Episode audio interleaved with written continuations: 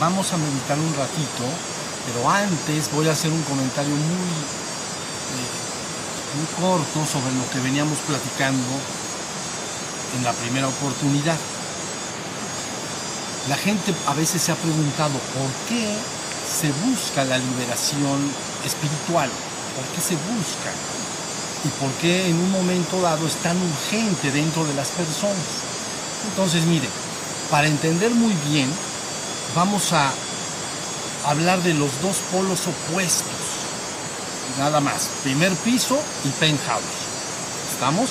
Entonces, está el reino divino y está el reino humano físico, el cuerpo físico, este reino de percepción.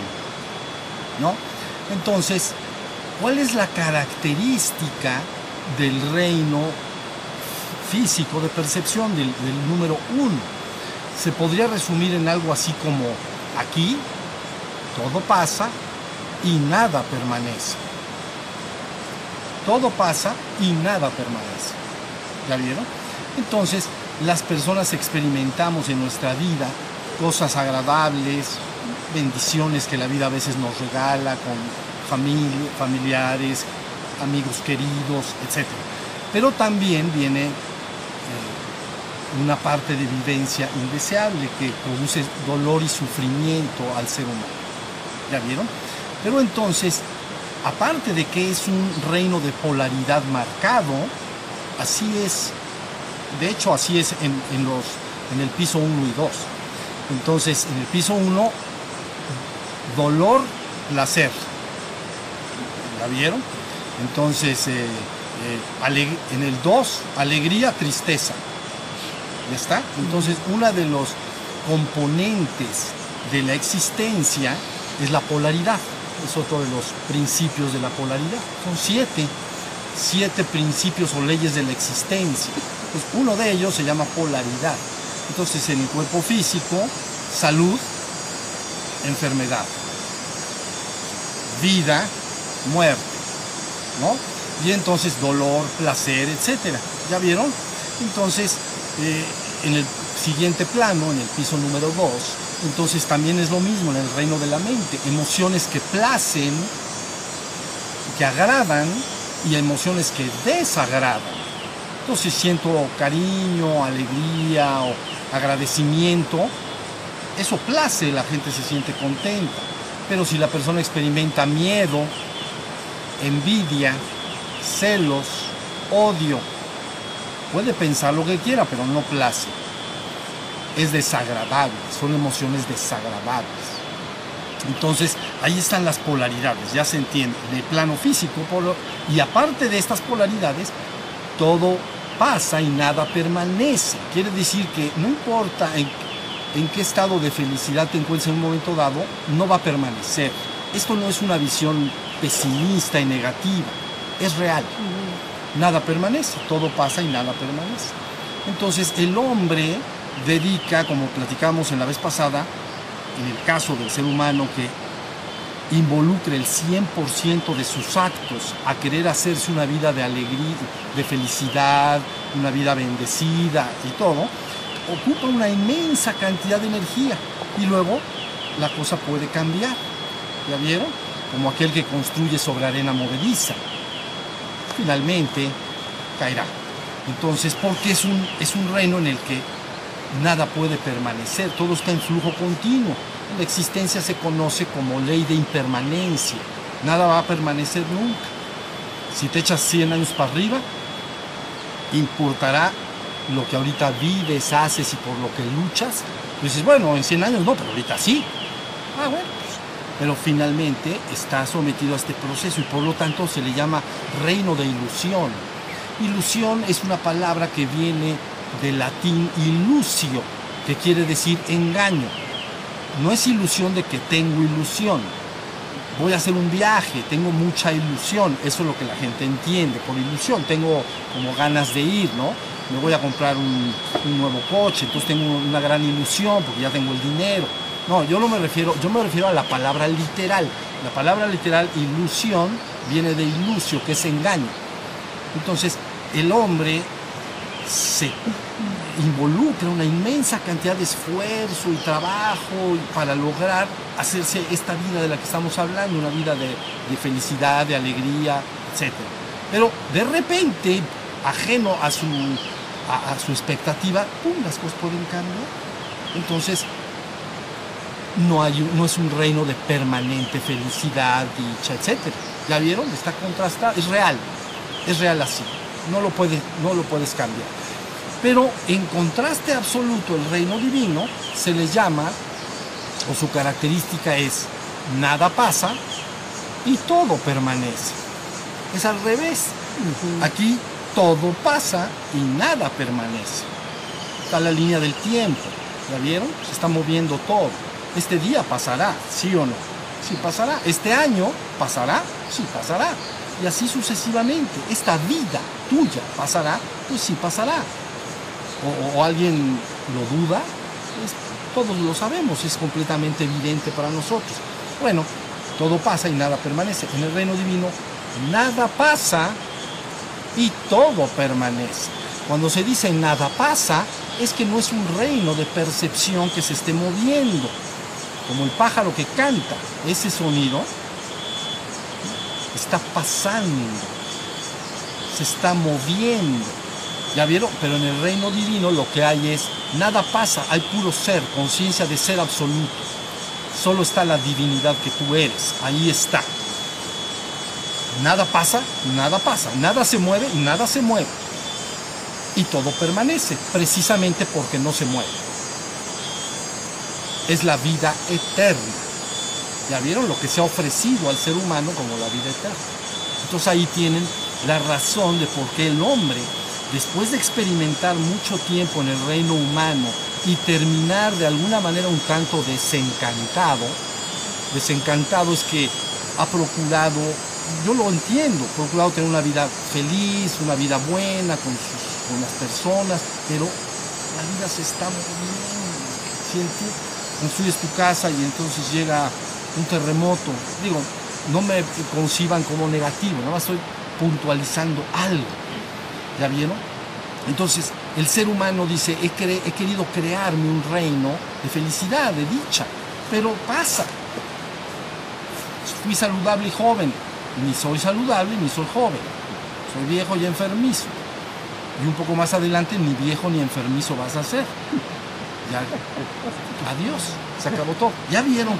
Entonces, y el otro, el reino divino, nada pasa y todo permanece. Tú dices, ¿por qué nada pasa y todo permanece? Porque es un reino de conciencia pura, de ser absoluto. Nada se está moviendo ahí. No es mucho tiempo lo que se vive ahí, es la carencia absoluta de tiempo. Ese es el despertar mayor, por cierto, porque estoy hablando del, penthouse. Entonces, esa es la razón por la cual el ser humano que así lo, después de experimentar en el reino humano el tiempo que, que lo desee libremente, ya dijimos, eres un ser libre en un universo de libre albedrío. Puedes experimentar el tiempo que quieras. Pero si en algún momento te empieza a entrar ya como que la duda y ya estás medio desencantado de que este mundo te va a ofrecer la dicha permanente y eterna, y ya lo dudas, entonces en ti nacerá el querer ir a un reino verdadero y eterno. Entonces, esa es la razón y la diferencia. Ese reino del penthouse nosotros lo conocemos como gloria gloria.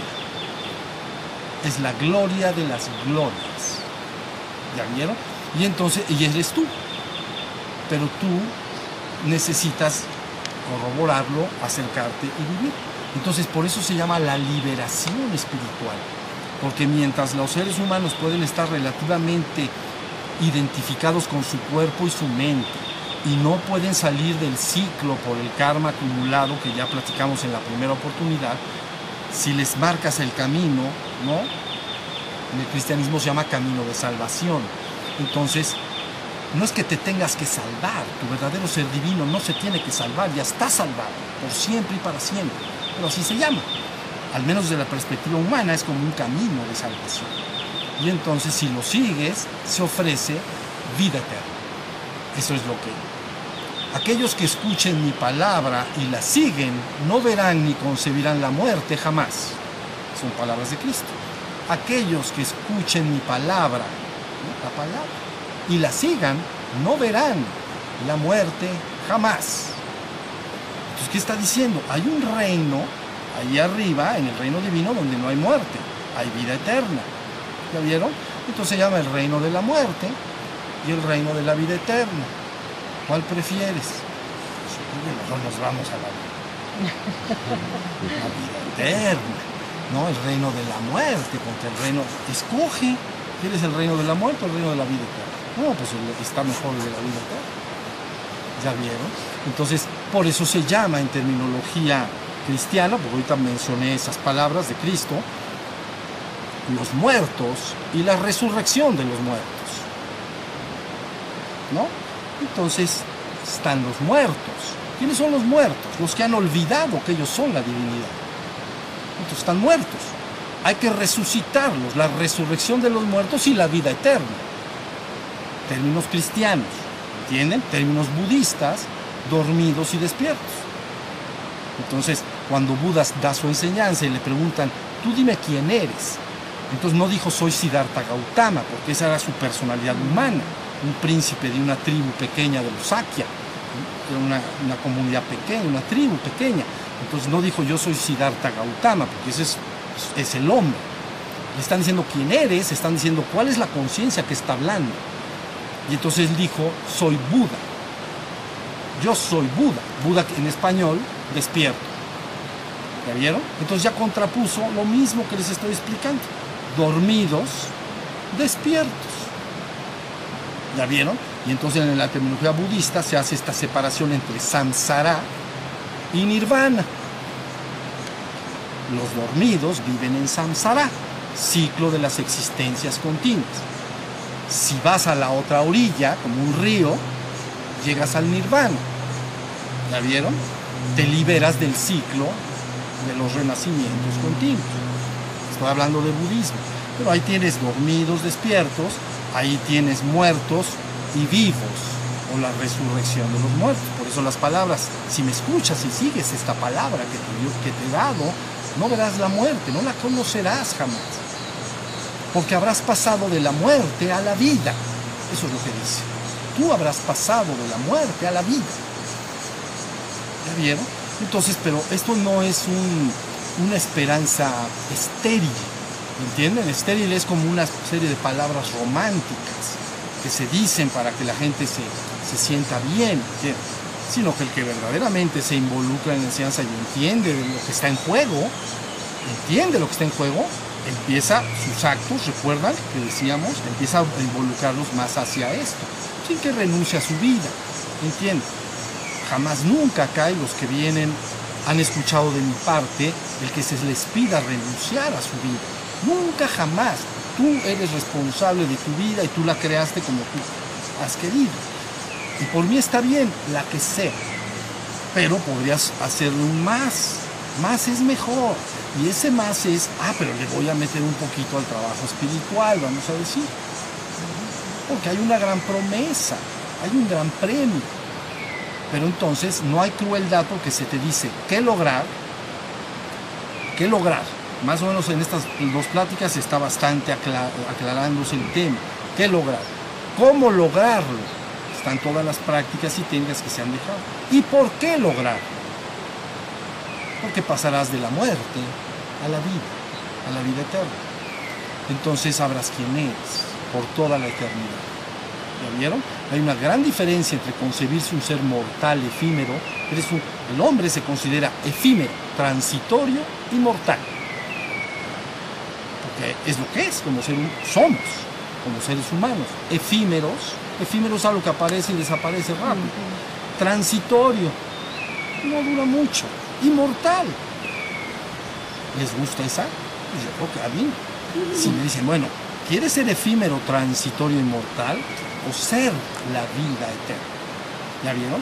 Pero entonces, ahora lo que se necesitaba y se necesita siempre es proveer al interesado con una enseñanza clara, directa, sencilla, con prácticas muy precisas, para que la persona pueda avanzar en, ese camino. No nada más que sea una esperanza estéril, si se entiende, sino que tengas una herramienta y forma de ir hacia allá. Ya estamos. De ahí las palabras, los la familia espiritual siempre está en busca de su liberación espiritual. Me habré liberado del reino de la muerte, del reino del sufrimiento. ¿La vieron? Y habré alcanzado la dicha eterna en la vida eterna. Y ya está todo. Tan, tan, el yoyo se regresó para la mano. Y ya luego vemos qué hacemos. ¿Entiendes? Pero de momento ese es el camino. ¿Para qué se baja el yoyo? Mm, esa pregunta no se pregunta. Lo sospeché. Bueno, te la voy a contestar de la manera más rápida y simple posible. El absoluto para hacerlo lo es todo. Es la trascendencia y la existencia. Es todo. ¿Está bien? No hay absoluto si no es todo. Tiene que ser simultáneamente la trascendencia y la existencia en una, sola, en una sola cosa. ¿Ya vieron? Si no sería, estaría no manifiesto. Tiene que poder estar manifiesto. ¿Ya vieron? Entonces es así. En términos hindúes dirían, cuando hablan, dicen Shiva es la trascendencia, la conciencia pura, ¿no? Entonces Shiva y Shakti, Shakti es el universo manifiesto. Shiva y Shakti son uno. O dicen Shiva es Shakti y Shakti es Shiva. Entonces, la contestación a esa pregunta de la manera más simple, el absoluto para hacerlo tiene que ser simultáneamente trascendencia y existencia, no manifiesto y manifiesto, no móvil y móvil, etc. Todo. La cosa es que lo sepas, que sepas lo que es. ¿Ya viste? Entonces la familia humana, ahora, y ya con esto meditamos un ratito, les decía en la primera oportunidad que platicamos, está ya expuesto a dos, plat- a dos voces, a dos palabras. Una palabra sigue insistiendo y yo lo entiendo. Sobre eso no sé nada, pero sí sé que puedo tratar de construir un reino en este mundo. Entonces, esa es una palabra. Construyamos un reino en este mundo a través de la ciencia, la tecnología, ¿no? Nos enfermamos, ¿qué hacemos? Pues, pues, pues, no sé, eh, inventamos medicinas, ¿no? Cosas por el estilo para, para crearnos una vida en este mundo. Y la otra palabra, que ya cada vez empezará a empujar más, es vámonos. Nuestro reino verdadero es el reino del Padre, reino divino. Entonces por eso se habla tiempos postreros, fin de los tiempos, o enfrentamiento, pero lo ven ellos enfrentamiento como el bien y el mal, eso a mí no me gusta. Es el enfrentamiento de dos visiones, ¿ven? De la, de la fuerza que empuja la, la- de manera descendente la liga y la fuerza que empuja la liga hacia arriba, ¿ya viste? Entonces el de arriba está diciendo vámonos para arriba y el de abajo dice vámonos para abajo. Pero el que conoce el plan completo, entonces dice no, el yoyo baja y el yoyo sube. ¿Sí entendieron lo que quiere decir? Si, si nada más conoces parte de las cosas, imagínate que echas el yoyo y que llega alguien y dice, ay, el yoyo está ahí, ya que se quede por toda la eternidad ahí. No, es que no era el plan desde el principio. Tiene que bajar el yoyo, tiene que subir el yoyo. ¿Sí se entiende? Entonces así es. En toda, con esto termino y meditamos. En todas las tradiciones espirituales importantes del mundo se ofrece una cosmogonía perfectamente compatible con lo que hoy acabo de decir. Cosmogonía viene de goneya, que es generar, como génesis, generar. Cosmogonía, una teoría razonada de cómo se crea y por qué se crea el universo. Cosmogonía. En la, te- en la terminología judeocristiana que ustedes conocen más, entonces hay un principio del tiempo. Génesis, hágase la luz. Entonces ahí el yoyo va para abajo, ¿sí o no? En vez de echar el yoyo, dijo, hágase la luz, y entonces ahí va el yoyo para abajo. Ya que llegó hasta abajo el yoyo, hay un proceso histórico, ¿la vieron? Y ese proceso histórico, a mitad del camino, en la tradición judeocristiana, se estaba esperando la palabra que nos dijera cómo salir de, ya cómo nos vamos para arriba.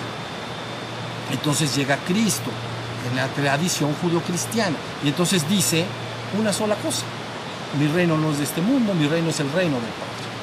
Entonces ya abrió un camino de salvación. Ya está, ¿saben qué está diciendo? Es que el yoyo tiene que subir. Eso es lo que dijo. El plan es que el yoyo bajó, pero el plan es que el yoyo tiene que subir. ¿Ya vieron? Pero como son tan obedientes, no subió el yoyo. Entonces sigue pasando el proceso histórico, pero a todo le llega su momento, todo le llega su tiempo. Es igual que tu respiración, ve bien. Lo, entrénalo en tu casa para que ahorita no se me vayan a poner verdes, pero saca el aire de tu aliento y quédate así. Y ahí te quedas. Y ahí ya te vas a hacer, te vas a comer y te vas a vas a ver lo que vas a empezar a sentir. Porque tiene que salir y tiene que regresar. Ese es el plan completo, ¿entiendes? Tiene que salir, tiene que. ¿Ya vieron? Entonces en términos, en términos judio-cristianos viene el inicio del tiempo, el yoyo va para abajo. Luego Cristo dice, ya el yoyo debe regresar. O sea, porque él, él dice algo que es importante. Yo estoy en mi Padre ustedes en mí y yo en vosotros. Esa es la neta, independientemente de lo que tú creas. Yo estoy en mi Padre, pero ustedes en mí y yo en vosotros. Entonces ustedes están en el Padre. ¿Ya vieron? No hay condenación de ningún tipo. Tú estás conmigo en el Padre. Eso es lo que está diciendo. Entonces, ese es el mensaje como yo estoy en mi Padre, ustedes en mí, yo en vosotros, yo ya me voy con mi Padre. Entonces, pues, vámonos todos, porque ustedes están en mí. El yo-yo entero tiene que subir. ¿La vieron? Y entonces ahí está el mensaje de sal que le llaman mensaje de salvación. Porque mensaje de salvación es como encontrar la salida de un laberinto, ¿comprenden? Imagínate que tú estás en un laberinto y ya estás bien cansado de dar, darle vueltas y vueltas y no sales, suponiendo que quieras salir porque a lo mejor dentro del laberinto hay muchos entretenimientos y estás contento y entonces no quieres salir, pero supongamos que ya no quieres más de esos entretenimientos dentro del laberinto, ya quiero salir. Necesito una palabra de salvación y que me diga, mira, aquí a la derecha, 20 metros, 15 a la izquierda, dos para atrás, pero otra vez te ves para adelante y luego a la izquierda. Y ahí dice salir. Se llama, eso sería palabra de salvación me dijo cómo salir del laberinto. ¿Me vieron? Y entonces, en la terminología judeo-cristiana ofrecen un final del tiempo. Porque ven, abajo del penthouse está el tiempo. Tiempo-espacio, todo está en movimiento. Pero hay un fin de los tiempos, o fin del tiempo, en el cual finalmente todos tienen que ascender y regresar Entonces, y efecto está en perfecta correspondencia con los sí. Las causas y efectos y los actos primero pueden empujarte a algo. Por ejemplo, doy este ejemplo y meditamos. Un, un niño que empieza a crecer y empieza a ver cómo se comportan sus hermanos mayores, su papá, etc., empieza a copiar esos actos. Y entonces empieza a convertirse él también en un adulto. Y al rato ya es un adulto. Dice, bueno, mi papá se casó, mis hermanos mayores se casaron, pusieron un negocio, lo que haya hecho esa familia. Entonces ese niño al crecer copia los actos de, sus, cercanos, de su familia. Y entonces se convierte en eso. ¿Ya vieron? Pero entonces la idea después es que si los actos de, de también del adulto inclinaran la balanza hacia arriba, también esa persona podría ir hacia arriba. Lo que pasa es que ahora es muy difícil que los niños y jóvenes encuentren en los adultos, en los adultos una guía certera para subir al reino espiritual y divino. ¿Ya vieron? Lo que los porque tú no puedes darle a tus hijos más de lo que tú eres y tienes. Entonces, si tú has aprendido a ser un hombre en el mundo y has logrado abrirte camino en el mundo, pues eso harás con tu hijo necesariamente. Tendrías tú que haber despertado y regresado al reino divino para poder guiar entonces a tu hijo. ¿Sí se entiende? Por eso ahorita los jovencitos no tienen una guía clara de que, de que la mitad del camino era manifestar una realidad en este mundo y que la otra mitad tendría que ir de regreso ya finalmente a los reinos espirituales y divinos. ¿Cómo se llama esto entonces? El fin del tiempo, ¿no? donde todos en Cristo, es decir, en la conciencia despierta, tienen que regresar al Padre. Estoy hablando en terminología cristiana, disculpen, pero es que así empecé. Entonces tienen que regresar al Padre. ¿Ya vieron? Y viene un fin. Dice fin del mundo. Ya se fue el yoyo para arriba. Ya no hay manifestación. Este, este drama pequeño de esta humanidad. ¿Estamos? Muy bien. pues entonces hasta aquí podemos hablar de esto y ya entienden por qué se busca tanto la liberación espiritual. Porque te libera del sufrimiento y de la muerte y te restaura en la vida eterna y en el reino de la dicha y la gloria. Eso no es poco. Eso es. Entonces, yo lo que te pido es que si estas palabras te hacen algún eco, puedas abrir poco a poco, no grandemente, pero abrir un espacio en tu vida para ir metiendo actos en esta dirección, ¿no? ¿Qué es eso? Pues sentarse a meditar, hacer su yeya, hacer su yeya, hacer su yeya y hacer su yeya. Yoga de la energía y yoga de la atención. Practicarlo y practicarlo y practicarlo, hacer meditación y, y nos seguimos viendo por acá. ¿Vale? Bueno, esa es la idea. Ahora sí vamos a, meditar un, un ratito, por favor. Vamos a oír música, entonces el ejercicio este es muy simple. Lo mismo que hicimos atentos al exterior, en medio y adentro, ahora nada más atentos a la música. Eso es todo. ¿Sale? Muy bien. Cierren sus párpados, escuchan la música y nos marchamos luego a casa. ¿Todos bien? Sus ojos. Ahorita les veo sus ojos. Ahora levanten sus manos.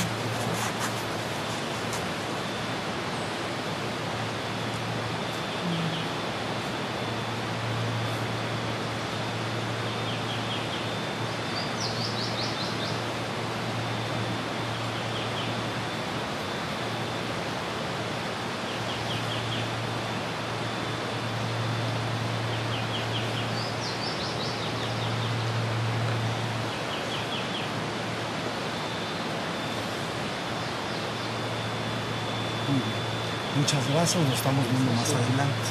Gracias. Practiquen en sus casas. Manténganse unos a otros siempre en el corazón. ¿Estamos? Mantengan a sus hermanos en el corazón. Gracias.